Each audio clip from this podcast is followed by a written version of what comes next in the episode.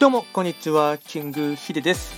そしていつもですねこちらの音楽ラジオの収録を聞いていただきましてありがとうございます。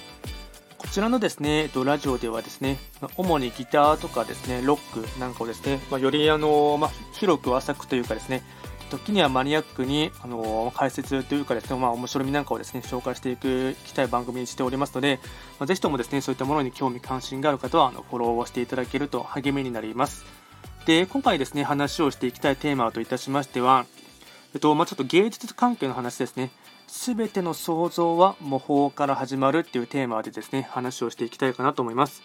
えっと、これはですね模倣と創造、ま、偏見の中の日本現代美術っていうですね、まあ、有名な本があるんですけども、まあ、この中でですね、まあ、有名な施設がありまして、まあ、その中からでですね、まあ、僕自身がですね、まあ、聞いて、あのまあ、見てですね、あのまあ、インスピレーションを受けたものをですね、まあ、これを、まあ、あのギター系とかですね、にあの掛け合わせてあの紹介していきたいかなと思います。でまずですね、えっと、以下あの一部ですね、引用したいですね、言葉がありまして、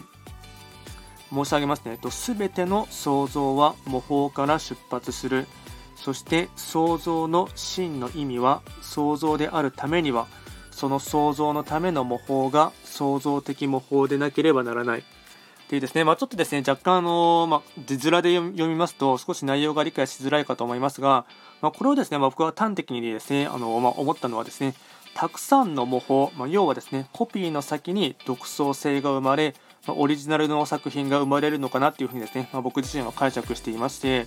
でやはりですね、そうこれはですね、まあのまうんまあ、番号庫とかですね、すごいたくさんいろんな絵をですね、1日に描いたりしてですね、いろんなあの模倣もコピーもしたと思いますし、でこれはまあ芸術、ねまあ、の絵画のことも当てはまればですね、もちろん音楽にもですね当てはまるかと思いますので、まあ、基本的にはですね、まあのまあ、音楽もですね、あの模倣のですね連続というかですね、コピーの連続だと思うんですね。やはりその、まあ、絵画やですね、まあ、アート制作だけに限らずですね、まあ、音楽自体もですね、かなりですね、そういったところは素養と部分としてはあるかと思いまして、まあ、例えばなんですが、まあ、アマチュアの頃というかですね、最初の頃は好きなですね、アーティストとかバンドの曲をカバーしたりとかですね、あとはあの大好きな曲の、ま印象に残っているですね、まフレーズだけをひたすらコピーするとかですね、あとはあの、ま好きなミュージシャンやギタリストのですね手癖フレーズとかを真似るとかですね、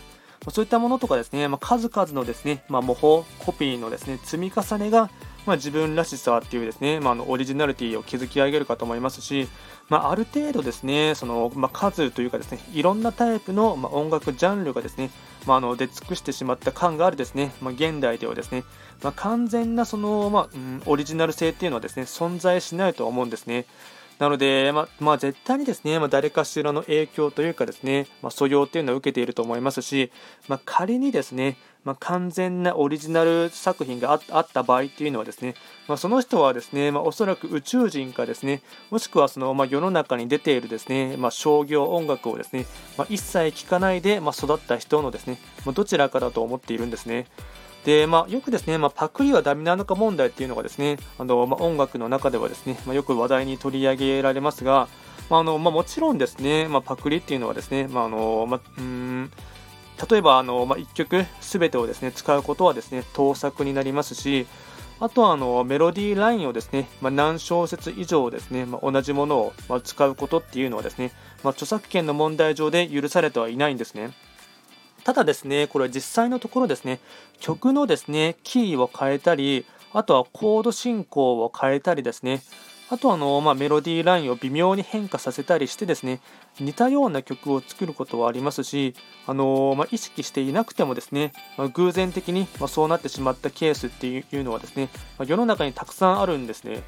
で、まあ、これはですね、まあ、あのハードロックの歴史を作った一人としてですね、まあ、ディープパープルとかですね、あとレインボーなどのバンドをですね、まあ、渡り歩いてきた偉大なギタリストであります、まあ、リッチー・ブラックモアという方がですね、いるんですけども、まあ、彼の場合はですね、まあ、ちょっとあの、まあ、変人、鬼人というところもあってですね、昔のインタビューでですね、まあ、堂々と曲をパクったりですね、あとインスピレーションを受けたこともですね、あのまあ、堂々と話しているんですね。しかも、これ、彼が面白いのはですね、根絶丁寧にですね、そのパクった元のですね、曲名まで教えていますし、むしろそれをですね、ドヤ顔で言っているところがですね、かなり面白いですね。あの、まあ、YouTube 上にも、今はもう消され消されてるかもしれませんが、あまりにもですね堂々とですねあの、まま、元ネタはですね、まあ、ビートルズとかいろんなものはあるんですけども、まあのそれを、まあ、のパクったっていうのをですね口で言ってるというのがすごい面白いですね。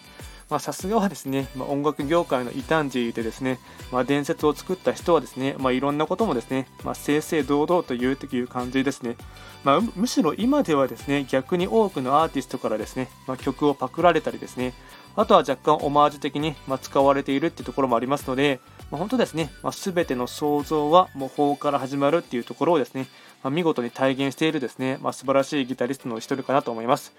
今回は簡単にですね、あのまあ、全て